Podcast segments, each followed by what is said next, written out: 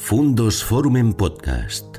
Historias y personajes que nos ayudan a comprender el mundo. ¿Qué tal amigos? ¿Cómo están? Bienvenidos a un nuevo encuentro aquí en nuestro canal Fundos Forum dentro de la serie que esta temporada estamos dedicando a reflexionar sobre la comunicación local, la comunicación de proximidad, hablando con los responsables de los medios de comunicación de Castileón para saber qué planes tienen en esta encrucijada tan compleja y tan apasionante en la que el mundo está metido, la, encrucijada de los medios, nuevos medios, de la comunicación digital. Y hoy vamos a hablar de la radio, que probablemente sea uno de los medios de más consumo, uno de los medios de referencia de los eh, castellano-leoneses todas las mañanas. Y vamos a hacerlo respecto de un medio que se dijo que cuando llegara la televisión, la radio desaparecería y muy al contrario, la radio está más vigente que nunca, eh, disfruta de millones de oyentes todos los días y en el caso de Castilla y León, más de un millón de personas escuchan todos los días la radio. Y buena parte de ellos lo hacen en la cadena COPE, que hoy nos acoge aquí y cuyo director regional es Luis Jaramillo. Hola Luis, bienvenido. Gracias Nacho. La verdad es que Luis Jaramillo es un histórico de la radio y por lo tanto nos puede servir muy bien para ilustrar aquello de lo que queremos hablar aquí. Luis Jaramillo, director regional de la cadena COPE, lo fue también de la emisora de la COPE en Burgos, por supuesto también de la de Valladolid, Zamorano, actual patrono de la Fundación COPE, y por lo tanto toda su vida profesional en la radio. ¿Ha cambiado mucho la radio, Luis? ¿La radio local, regional o, por el contrario, es el típico medio cuya evolución ha sido menor que quizá otros? Eh, yo llevo pisando territorio radio mm, prácticamente toda mi vida laboral. Eh, incluso durante la época en la que estudié mi propia carrera, eh, la radio se parece en qué es palabra, en qué es compañía, en qué es información, pero en el resto ha cambiado. Porque la radio además es un medio de comunicación que se adapta maravillosamente al terreno y a las circunstancias. Y una vida, sin que haya que tenerse 80 años, ni tener, desde, desde nuestro nacimiento, sirve para ilustrar perfectamente eh, qué es, lo que, qué es lo que era la radio cuando yo empecé a conocerla y que es la radio que tenemos hoy y en la que estamos trabajando en nuestro día a día. Una radio que ha evolucionado conforme ha evolucionado España, desde eh, quienes nacimos en la década de los 50, que veníamos de una sociedad cerrada, de una sociedad eh, regida por un régimen, eh, a una sociedad que se abre en la transición, que tiene también el vuelco de la radio, a una sociedad que es democrática y a una sociedad que ya se hace digital. Una radio que es estrictamente local, como es la radio de los años 50 y 60, a una radio que despierta y se hace nacional conforme evoluciona la forma de pensar de los españoles, conforme se produce la transición, las emisoras pueden empezar a hacer sus propios informativos que antes no se realizaban, se generan los grandes temas nacionales, interesa lo común de alguna manera, el nacimiento del Estado de las Autonomías, la radio que empieza a tener competencia seria y firme cuando aparece la televisión privada, que ya no es una televisión pública únicamente, sino que hay cadenas privadas, empiezan a aparecer los multisoportes, eh, por tanto el paquete publicitario, que es de lo que vive la radio comercial, empieza a reducirse y cómo eh, la radio se va adaptando a esa demanda de la sociedad de grandes debates nacionales con programas de contenido nacional que tienen producciones muy superiores, la radio de las estrellas, que nace con el padre Gago, la reconversión prácticamente de esta casa, de la cadena COPE, de hacerlo de las emisoras, las viejas emisoras de radio popular, pasan a ser una gran cadena nacional y la competencia que posteriormente se establece. Mm, lo nacional va tomando cuerpo, va tomando forma, mm, la economía manda mucho, la radio es una empresa, eso no lo podemos, no lo podemos negar y por tanto eh, hay que adaptarse a las circunstancias, a los ingresos que se generan de la radio local y la radio local va paralela también al comercio local, lo cual también impone sus restricciones, por decirlo de, por decirlo de alguna manera. Esa evolución de la radio eh, que hemos vivido quienes ya tenemos, estamos en la década de los 60, de los 60 años, eh, pues ha sido una, una, evolución maravillosa y una evolución modélica de cómo un medio de comunicación se adapta a las circunstancias. Y aquí estamos, ¿eh? Tú lo decías al principio, más de la mitad de la población española escucha radio y en Castilla y León la mitad de la población escucha radio. Todos los días, además. Em, y en ese propósito que nos hemos hecho este año en nuestro canal Fundos Forum de conocer eh, cuál es la perspectiva y la coyuntura de los medios de comunicación locales, lo que Carlos Herrera llama la radio de cercanía. Eh, la radio de las estrellas, Luis, ha perjudicado a la radio de cercanía. Hay menos radio local que antes. ¿Qué futuro tiene la radio local y regional para los consumidores de Castilla y León?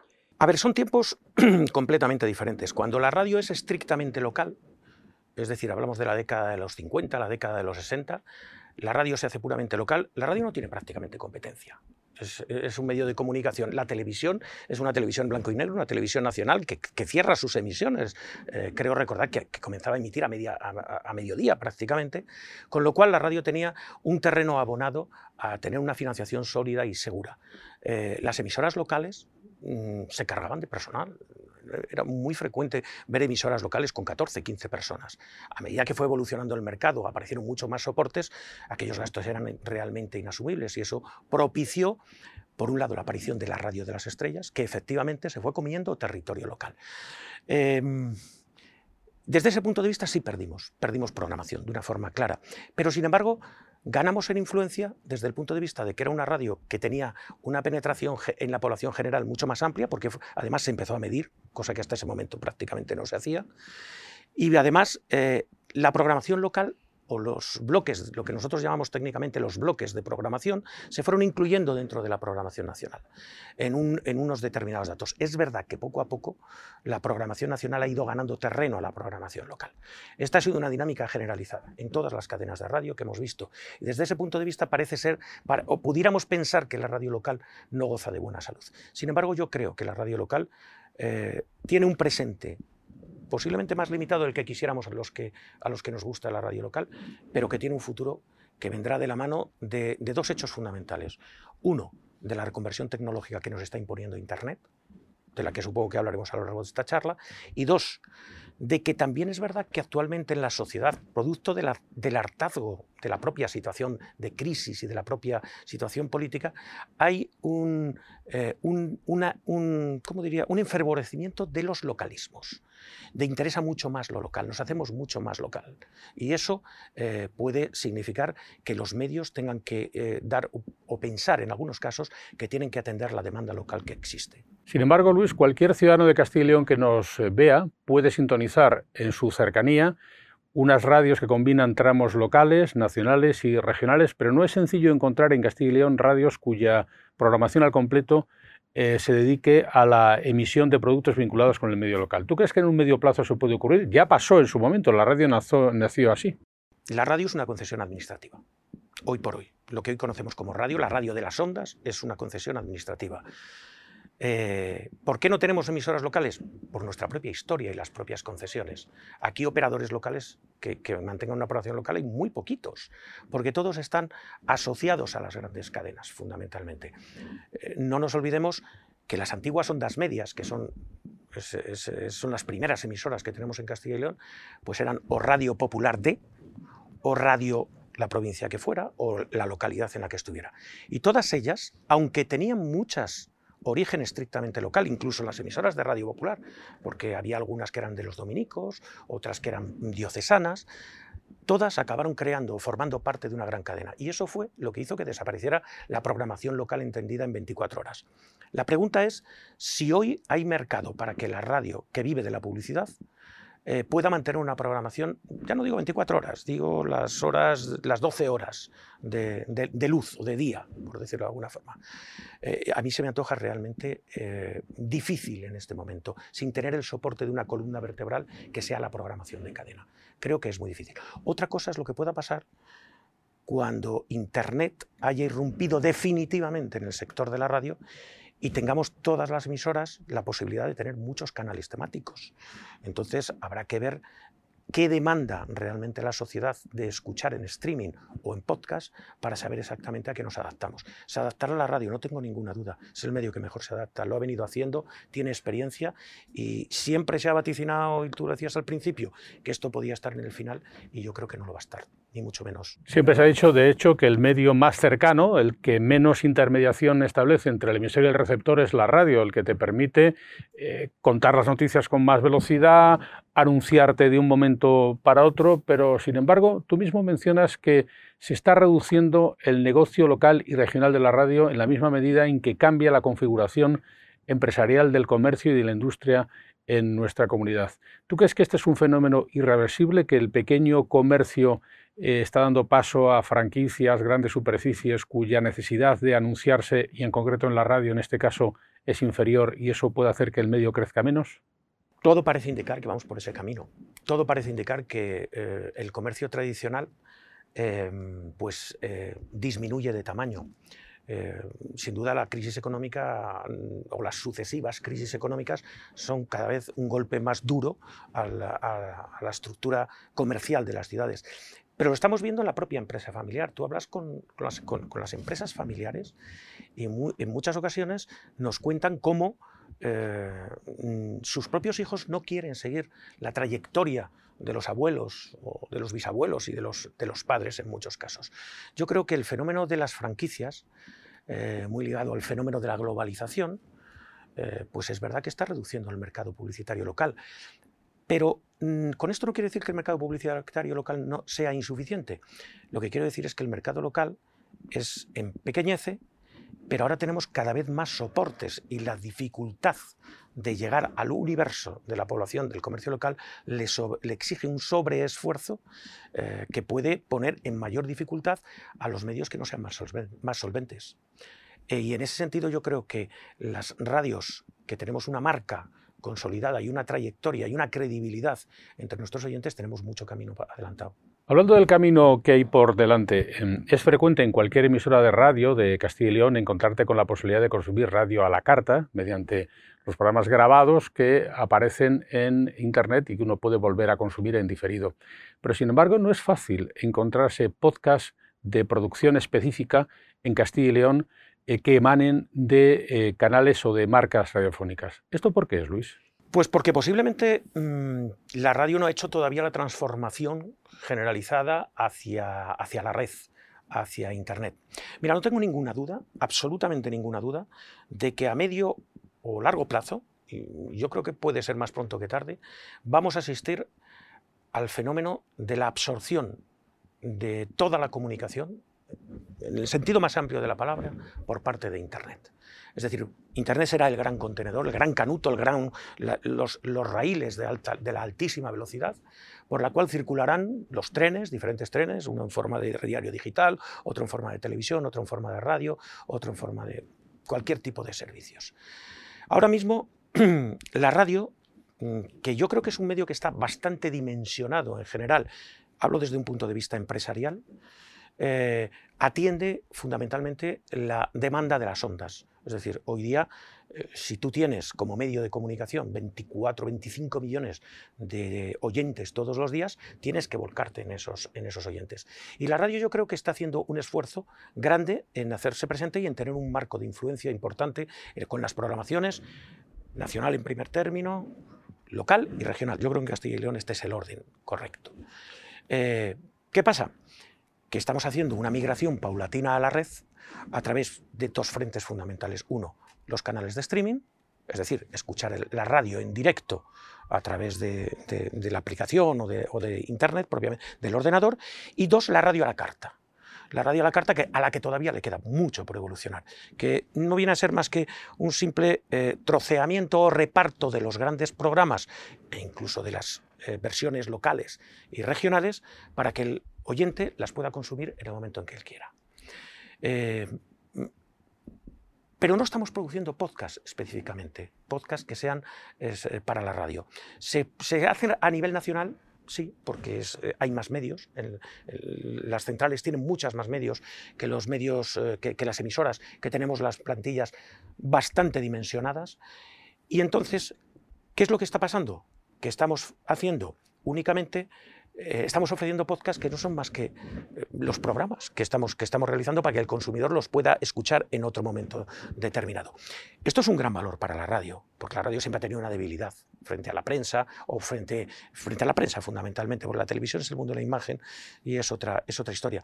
Y es que lo que contabas en la radio la palabra se la llevaba el viento, quedaba ahí, en, influía en la población porque era un medio mucho más influyente, pero la palabra era efímera, por decirlo de alguna manera. Hoy día la radio ya no es efímera, con lo cual esa debilidad la ha perdido. Ya tiene la fortaleza de decir, oye, todo lo que sale antena queda registrado y está ofrecido al, oyente en el momento en que él lo necesite.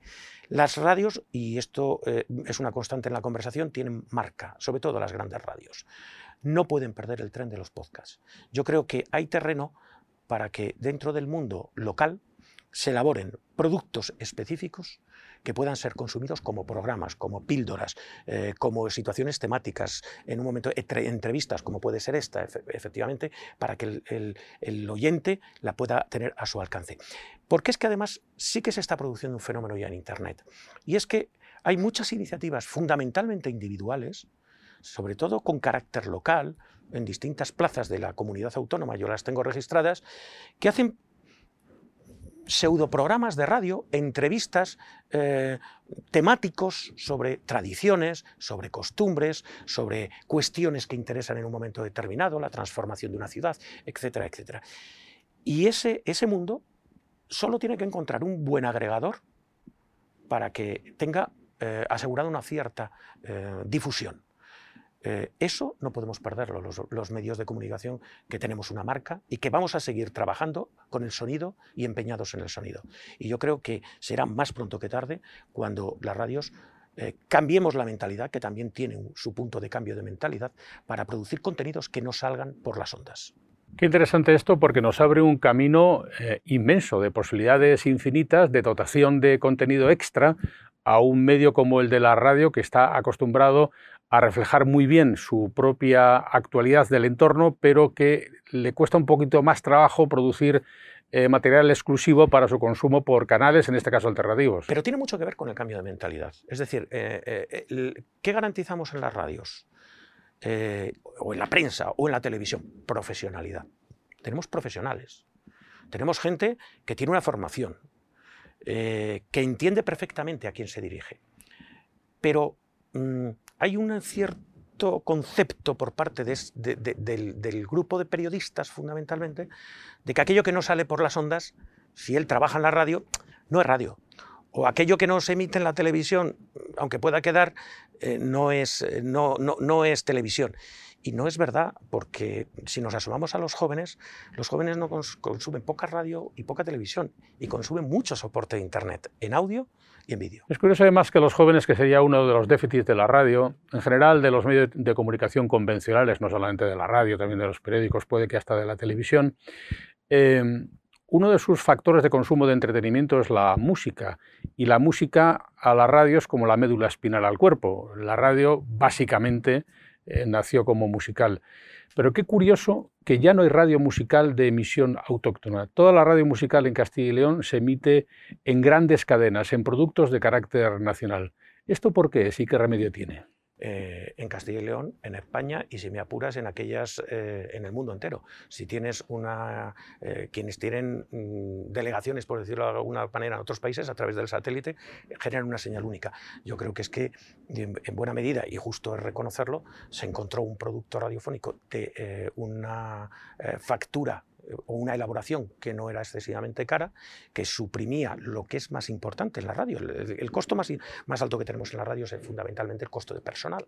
Eh, y, al final, eh, lo que hacía nuestro personal en las, eh, en las emisoras locales era prescribir las mismas listas de discos, que era lo que poníamos en aquel momento, CDs posteriormente, que se prescribían a nivel nacional. Lo aderezábamos con una localización, porque en aquel momento la radio parece que localizado, si dabas el tiempo en tu ciudad, la hora en tu ciudad, pues teníamos más cercanía a nuestro propio oyente.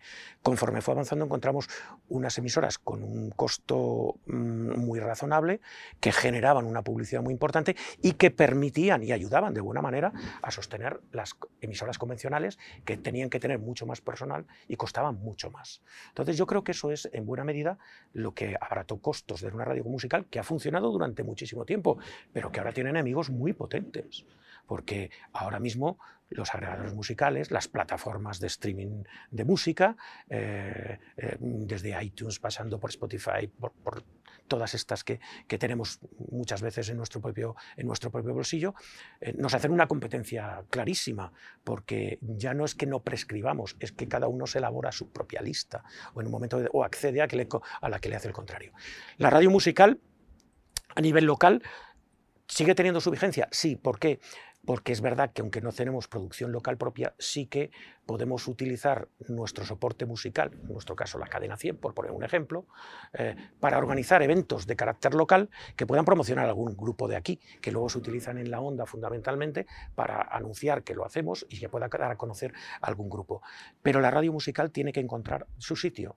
Y, ese sitio, desde mi punto de vista, pasa por eh, hacer alianzas con los grandes agregadores, con las grandes plataformas. Seguimos hablando de la radio en Castilla y León porque otro factor de preocupación que reiteramos con mucha frecuencia es un factor de calidades. ¿Hasta qué punto la radio que se hace es innovadora? ¿Hasta qué punto explora nuevos formatos? ¿En qué medida la radio que se hace en este momento, la radio que se hace en Castilla y León, es parecida a la que se hacía hace 20 o 30 años? ¿Y en qué medida es responsabilidad de vosotros los gestores de la radio, eh, de mejorar precisamente eh, esto que otros medios probablemente hayan practicado mejor, que es la evolución de formatos y de lenguajes. Tal vez hemos aplicado en exceso aquello de que si algo funciona no lo toques, ¿no? Yo creo que eso sí que nos puede haber pasado en algunos casos, eh, pero en los últimos años yo sí que detecto em, un intento por mejorar la calidad sustancial de las programaciones de carácter local y regional. Em, eh, a veces eh, mm, nos hemos abandonado un poco al arrastre que supone la radio de cadena, el éxito que te lleva la radio de cadena, y te has limitado a, llenarlos o, a dar los contenidos de siempre, sin, romperte mucho la cabeza. Y hoy día, además, la técnica te permite innovar de una manera muy notable. Eh, mm, quienes hemos trabajado en la radio durante tanto tiempo sabíamos que intentar hacer un directo era algo poco menos que imposible. O sea, y además con un sonido absolutamente espantoso, porque hoy tenemos desde nuestro propio smartphone, eh, tenemos nuestra propia unidad móvil, con lo cual podemos estar en cualquier sitio, en cualquier momento y con el respaldo de un profesional ¿no? que, que, puede, que puede contar una determinada, una determinada historia tenemos mucho que avanzar ahí. ¿eh? Yo creo que, no, no, debemos ser autocomplacientes con lo que estamos haciendo. Creo que la radio local tiene que ser cada vez más una radio em, que salga antena con la misma certeza y con la misma responsabilidad que se sale para hacer la radio de cadena. Y a veces eh, no rellenar exclusivamente espacios con los atavismos de siempre, las farmacias de guardia, lo otro, lo otro, lo otro. Esa información de servicio que ha llenado y que ha sido tan útil durante tanto tiempo, pero que ahora tiene muchos soportes para llegar tenemos que buscar otros contenidos, lo que le interesa a la gente, seguir patrones. Yo creo que la radio, que esa es otra novedad en la radio convencional eh, a nivel general, que hace investigación para saber qué es lo que demanda realmente el público, eh, tiene también que entrar en el terreno del ámbito local y, regional, alimentando, eso sí, sin perder esa identidad de lo más cercano, de lo más próximo, de lo que sucede en tu barrio, en tu plaza, en tu calle, tu tradición específica, porque eso es algo que a todos nos gusta escuchar. Y esto de la radio televisada que han inventado las grandes cadenas que transmiten sus programas a través de las redes sociales y que incluso convierten eh, las entrevistas que se emiten en los grandes programas nacionales, luego en fragmentos que se pueden utilizar por parte de otros medios, ¿tendría alguna utilidad para los medios de Castilla y León, los medios radiofónicos, o es una prestación que por su complejidad no estaría en la mano de los medios pequeños? Hoy por hoy no está, no está en la mano de los medios pequeños. Hoy por hoy no está en la, mano, en la mano de... Y, y, menos cuando perteneces, cuando estás bajo el paraguas de la estructura de una gran cadena que tiene un convenio colectivo, que tiene cada personal adscrita a su propia tarea específicamente. Yo creo que eso es realmente difícil. De todas maneras, la radio televisada yo creo que eh, es parte de una transición entre eh, la radio y el factor multimedia en el que vamos a tener que estar todos metidos en un futuro más o menos inmediato, cuando al final eh, la comunicación para nosotros sea engancharnos a la red exclusivamente. Vamos a hablar de la otra radio, que es la radio pública, que también existe y cuya función está perfectamente definida, es radio sin publicidad, pero que también tiene su presencia y puede que su vigencia en Castilla y León también, porque son miles los que a diario sintonizan la radio pública. Eh, ¿Qué crees que le puede aportar la radio pública a Castilla y León y a la comunicación de proximidad en este momento? ¿Crees que se están eh, cumpliendo las expectativas que una radio de esta naturaleza crea o por el contrario aún tienen margen para, para mejorar? Yo creo que la radio pública tiene que hacer un replanteamiento sobre su papel en la sociedad actual en este momento y en una sociedad como la de Castilla y León también, evidentemente. Porque yo no entiendo la radio pública eh, como una competencia directa con las radios privadas. Hoy día las radios privadas tienen eh, una oferta bastante plural, bastante plural en términos generales. Eh, yo creo que el oyente mm, que mira hacia uno u otro lado tiene una pluralidad de voces y una pluralidad de conformación, de programación en todos los medios. Incluso en el ámbito de las ventanas de los grandes programas nacionales. Repetir miméticamente ese espacio dentro del ámbito de la, de la radio pública, pues ¿qué quieres que te diga? No me parece lo más adecuado. Creo que la radio pública tiene que tener su papel. Y su papel es hacer lo que no hacemos las radios privadas. Su papel es dar servicio a lo que no hacemos nosotros. A lo mejor nosotros tenemos un cierto déficit hacia el, hacia el medio rural, porque estamos más centrados por el efecto dispersión de, la población de la comunidad autónoma de Castilla y León, pequeños núcleos de población que hacen inviables proyectos de carácter, de carácter muy local o, comarcal. Ahí tenemos experiencias que se han hecho con radios educativas que no han tenido un gran éxito. Lo que más funciona es la radio en el colegio, la radio en la escuela, que es una fábrica de oyentes realmente interesante, pero que son trabajos, es educación en radio hacia los chavales. Eh, pero yo creo que a lo mejor la radio generalista no tenemos una atención hacia el medio rural tan importante como tuviéramos. Por poner un ejemplo. ¿eh? O, por ejemplo, yo le concedo a la radio pública una gran importancia a radio clásica. ¿Por qué? Porque los oyentes de radio y de música clásica y de nueva música eh, no tienen una oferta privada. En radio me refiero. Sí, pueden hacerlo a través de, las, de del Spotify o lo que sea, pero no tienen una en radio, lo que conocemos como radio. Radio 5 Todo Noticias, regionalizada, desde mi punto de vista, tendría un papel importante. No lo hacemos ningún medio de comunicación, hacemos boletines regionales, programas regionales, pero no hacemos una radio eh, de información regional o una radio de música experimental, como puede ser Radio 3, dirigida al terreno regional, podría tener perfectamente cabida. Lo que no entiendo es que es la radio convencional en, términos de estricta competencia con las radios convencionales privadas. Sí, parecería un poco redundante, eh, un más de lo mismo. Vamos a hablar de un aspecto que incumbe tanto a los contenidos como a la financiación del propio negocio radiofónico, como es la presencia institucional en, eh, en este caso, en el medio de comunicación radiofónico, en términos de publicidad institucional, en términos de anuncios, pero también eh, en términos de la propia presencia en sí de las eh, administraciones. Em, ¿Tú consideras que eh, el factor institucional es mucho, poco eh, de importante para la sostenibilidad de la radio en Castilla y León? ¿En qué medida es un acicate en términos económicos, pero una rémora en términos de contenido? ¿Condiciona o no vuestro trabajo? Yo creo que la publicidad institucional y entiendo por publicidad institucional, aquella que le sirve a la institución para comunicarse con, los, con sus propios ciudadanos, eh, tiene que existir y debe existir. Hoy por hoy, en una, en una casa como esta, eh, ¿es importante? Sí. ¿Es definitiva o es la responsable de la viabilidad de la casa? La respuesta es rotundamente no. Ojo, justo es reconocer que salimos de una pandemia y que institucionalmente la Junta de Castilla y León ha echado una mano a los medios de comunicación de una forma muy notable. La radio ha seguido abierta como si no hubiera habido COVID, es más, volcada en la información de servicio sobre el COVID, en otra muestra más de la adaptabilidad que tiene el medio, de la capacidad de transformarse y de adecuarse a cada momento, llevándonos el estudio a casa y siendo capaz de, que aquí, exclusivamente en este estudio, con una persona en control, hubiera seis, siete personas en los alrededores, cada uno en su casa, con su equipamiento y saliendo en, una radio, eh, yo creo que además de una calidad bastante alta en aquel momento. Eh, y sirviendo a lo que servía, que era prácticamente la información del COVID, que nos copaba el 100% de nuestras vidas. Ahí la, publicidad institucional es justo reconocer lo que fue eh, un, un, elemento vital para poder sostenernos durante toda la crisis de la pandemia. El resto, yo creo que es importante. Porcentaje, Hombre, yo no me equivocaría si te dijera que aproximadamente el, 20% de la facturación, 20-25% de la facturación, puede significarlo la publicidad institucional en una, emisora como, la nuestra. Eh, pero no es definitiva para la viabilidad, ni mucho menos. Porque además nosotros siempre mm, hemos entendido que la garantía de nuestra libertad dentro de lo que somos y a quien pertenecemos y la garantía de nuestra independencia está precisamente en la solvencia económica. Y la solvencia económica nos la dan nuestros clientes, la publicidad. Pero la radio institucional es así. ¿Influye? No definitivamente.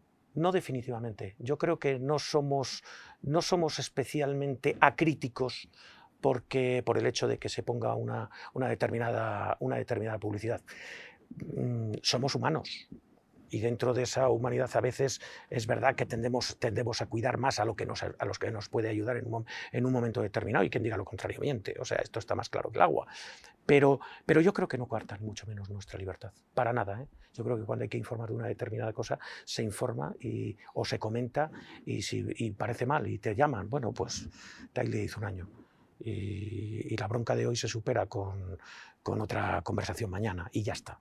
Pero no, yo no creo que condicione los contenidos.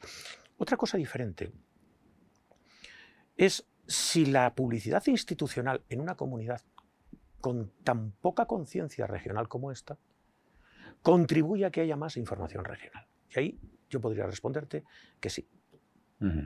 Por lo tanto, ahí sería una plataforma, un aliciente, un acicate que de, un contenido que de otro modo no se produciría. Mm. así nació, de hecho, la publicidad institucional regional. y así nació en, buena medida la radio regional. Eh, el primer medio de comunicación de radio que hace información regional es esta casa, es en COPE.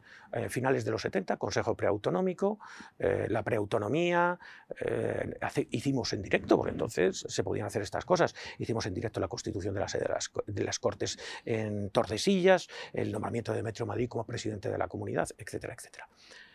¿Por qué vamos a negar que la Junta de Castilla y León invirtió en que los medios de comunicación transformaran tiempo local en tiempo regional en una comunidad que tenía poca conciencia regional? Todos hemos oído hablar del eterno debate de si la poca conciencia regional que tenemos en parte se ha debido a que nunca hubo una televisión autonómica desde los comienzos de, desde los comienzos de la autonomía. Mm, no podemos, no podemos decir lo que, lo que no tenemos constancia porque no pasó, pero esta es una comunidad con un fuerte sentimiento provincial y una generación es muy poquito para que eso cambie. ¿eh? Sí que parece, a tenor de los estudios, que las radios de los medios que más credibilidad transmiten a la opinión pública cuando se le pregunta a los ciudadanos respecto de qué medios les resultan más fiables y en efecto, en ese sentido, no sería la publicidad institucional una rémora respecto a la valoración que los oyentes tienen sobre la radio, porque realmente eh, la gente tiende a creerse lo que oye por la radio, probablemente pues porque la radio también tiene un alto componente ideológico, cada cual ya sabe un poco la radio que, escucha. Pero no quisiera yo, Luis, que dejáramos de hablar, antes de terminar, de un factor eh, nuevo, pero adicionalmente sugestivo, que es el que concierne a la relación o posible matrimonio entre las redes sociales y la radio, porque ahí se encuentran territorios de juxtaposición o no, eh, emisoras paralelas o no. Puede pensarse que hay gente que escucha la radio porque es capaz de hacer clic a un enlace de Facebook o por el contrario, eh, podemos pensar que eso es eh, meramente espuma de los días y que no aporta, no aporta nada. ¿Tú ves, ves que ahí hay recorrido en términos regionales o locales, me refiero, o que, o que no va a haber alternativas? Sí, sí.